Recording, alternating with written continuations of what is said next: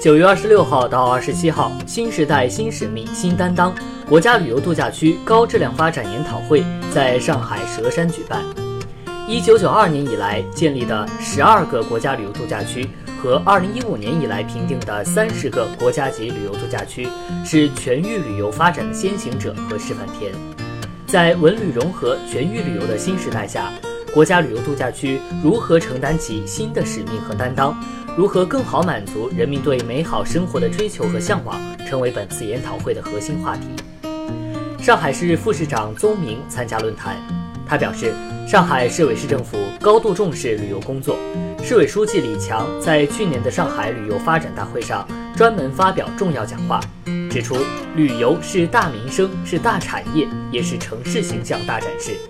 佘山国家旅游度假区作为上海旅游发展重要的旅游功能主体之一，坚持回归自然、休闲度假的理念，融合了绿色人文，取得了显著的建设成果。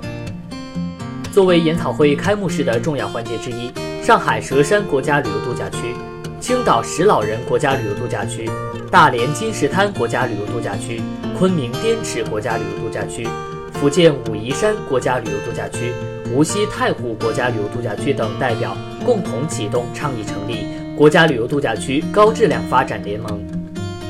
由中国旅游研究院院长、文化和旅游部数据中心主任戴斌，上海市文化和旅游局局长于秀芬共同完成了度假区高质量发展研究中心揭牌仪式。戴斌说：“旅游业的发展可以让一个城市变得更有调性，或者上海话里讲的更有腔调。”所以，上海松江的发展经验也值得我们认真的学习。主题演讲为现场嘉宾带来了一场又一场的思想盛宴。戴斌院长就国家旅游度假区的市场复归与动能重构带来精彩演讲。世界休闲组织专家林平做了题为《国人休闲方式的变迁与度假区业态调整》的发言。华东师范大学工商管理学院院长冯雪刚分享了美好生活互换高品质度假产品的思考。